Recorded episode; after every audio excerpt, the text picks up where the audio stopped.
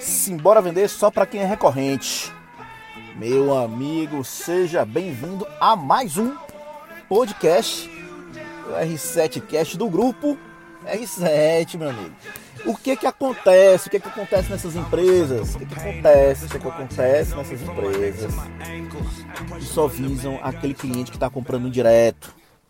Claro, foco na venda, venda, venda, venda, mas só olha para aquele cliente que está comprando direto.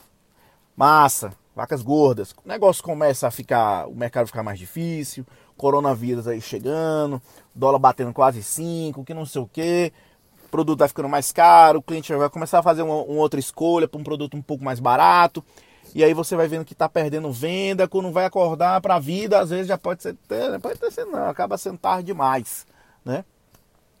Então aí, ó, a gente abre o jornal, você abre a, a exame, abre valor econômico, abre, todos esses portais, você vê empresas que estão com muitas estratégias, que pô, você olha assim o quadro de diretores, os CEOs, os tops, mas aí você vê que as estratégias estão vindo, vindo, vindo, o resultado não está aparecendo, né? Então você pega o caso da Exame que saiu, um caso da Heineken que saiu na Exame recentemente, né? Você pega aí na Valor Econômico saiu uma empresa que agora me fugiu o nome, que é empresa britânica na verdade, né? Aéreo fechou suas portas, ela simplesmente fechou as portas. Uma empresa que tinha 68 aeronaves. 68 aeronaves. Ela praticamente cuidava de todo. Pô, o marketing dentro de Londres era, pô, se eu não me engano, era de 60, 60, 68%. Dominava 68% do mercado, ela quebrou por conta do coronavírus. Claro, claro. Ela já não vinha muito bem, então essa foi só a gota d'água. Mas enfim, vamos lá, pro foco, foco, foco.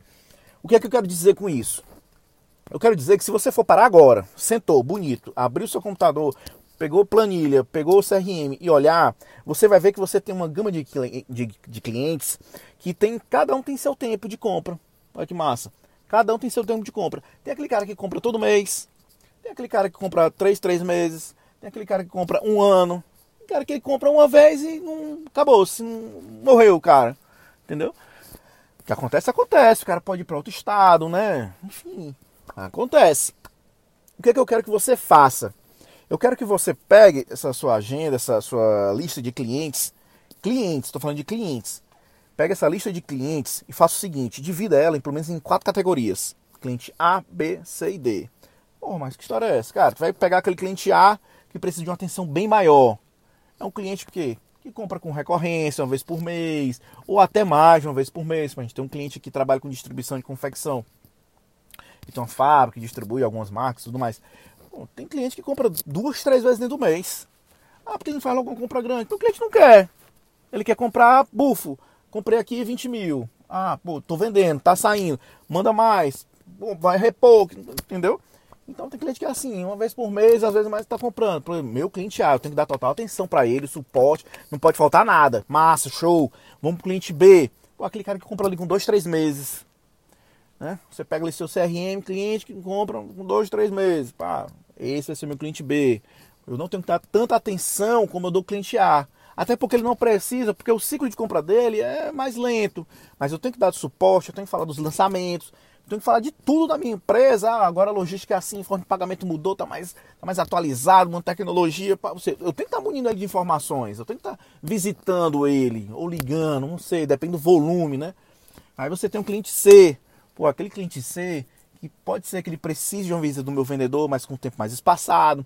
Pode ser que ele compre de forma específica um produto e eu tenho que ficar atualizando ele sobre esse produto. Ah, é um cliente que, sei lá, eu preciso só ligar para ele em três em três meses. Enfim, aí você vai encaixando aquela estratégia com o tempo né, do cliente, a forma dele de se comunicar. E você tem o, o, o digamos, o cliente D, que é aquele que tem um ciclo mais longo, ah, o que compra uma vez por ano. Né? É, mercado de construção, digamos, tem um, tem um cliente que todo ano reforma a casa dele. É meu cliente. Todo ano ele vai me deixar aqui no finalzinho do ano, quando ele for reformar a casa dele, tá? A piscina, que não sei o quê, porque ele chama uns amigos para fazer a festa final do ano. Ele vai gastar comigo ali seus 30, 40 mil reais.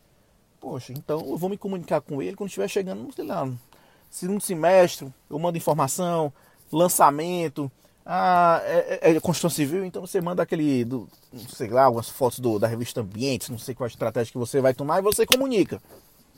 Essa é a ideia, comunicar. Pronto, você tem quatro linhas de clientes. Mas, Márcio, isso vai me ajudar em quê? Fora que você vai conseguir atender todo mundo, respeitando o tempo de cada cliente. E olha só a mágica acontecendo. Quando você tem bem dividido, você vai chegar para o seu vendedor e fazer o seguinte, meu amigo, ó, tá aqui, ó, tá aqui, as quatro divisões aqui dos meus clientes. Pega agora esses clientes tudinho, joga na sua carteira e programe pelo menos aí seu, seu, seu mês todinho e me apresente. Planeje seu, seu primeiro trimestre aí, me apresente. Aí você deixa aquelas lacunas, porque a prospecção ela é diária também, ela não pode parar, né? Você está atendendo cliente. E a prospecção diária continua, alguns eixos, porque tem que atender o cliente em relação àquilo outro, tem que fazer uma medição, tem que fazer um, orçamento, assim, assim, assado, você deixa as lacunas para ah, esse tipo de atendimento ficar ocorrendo e tudo mais, né? Mas olha só como é fácil você criar a agenda do teu vendedor, do teu consultor. É uma ação simples? É uma ação super simples. É fácil de fazer? Se você tiver um CRM, tudo planilhado, é muito fácil você fazer. Agora o que acontece é que a gente encontra muitas empresas buscando ideias mirabolantes e não fazendo ali o seu, seu basicão, o seu feijão com arroz, né? O que é importante colocar isso no dia a dia no teu comercial. Teu comercial organizado, planejado, a produtividade é outra. Coloque isso bem na cabeça. O teu comercial, quem é vendedor, que é vendedor, a gente sabe que ele gosta muito de relatório, ficar sentado, escrevendo. O cara quer estar na rua, o cara quer estar ligando, o cara quer estar vendendo, porque ele sabe que isso é dinheiro do bolso. Então, se ele quer isso, agenda programada, bonitinho, feito logo no comecinho do mês, Acabou-se. É só seguir o planejado e botar o dinheiro para dentro. Tranquilo? Meus amigos, se tiver mais alguma dúvida, se tiver, sei lá, quer bater um papo, que seja, vamos fazer o seguinte. Entre em contato comigo, Márcio Casemiro no Instagram, Grupo R7, Ramon Pessoa. Se você estiver escutando pelo SoundCloud, manda mensagem por aqui, joga um sinalzinho de fumaça que a gente enxerga daqui de cima. Faz o que for, mas entre em contato com a gente para ver se a gente consegue medir se o que a gente está postando de, de conteúdo está sendo bacana, tá bom? Meu amigo, pensa nisso, reflete sobre a questão da agenda do teu vendedor, divide a tua carteira e bora pra cima, meu irmão. I've been at it with my homies, it don't matter, you don't know me. I've been rolling with my team, we the illest on the scene. I've been riding around the city with my squad. I've been riding around the city with my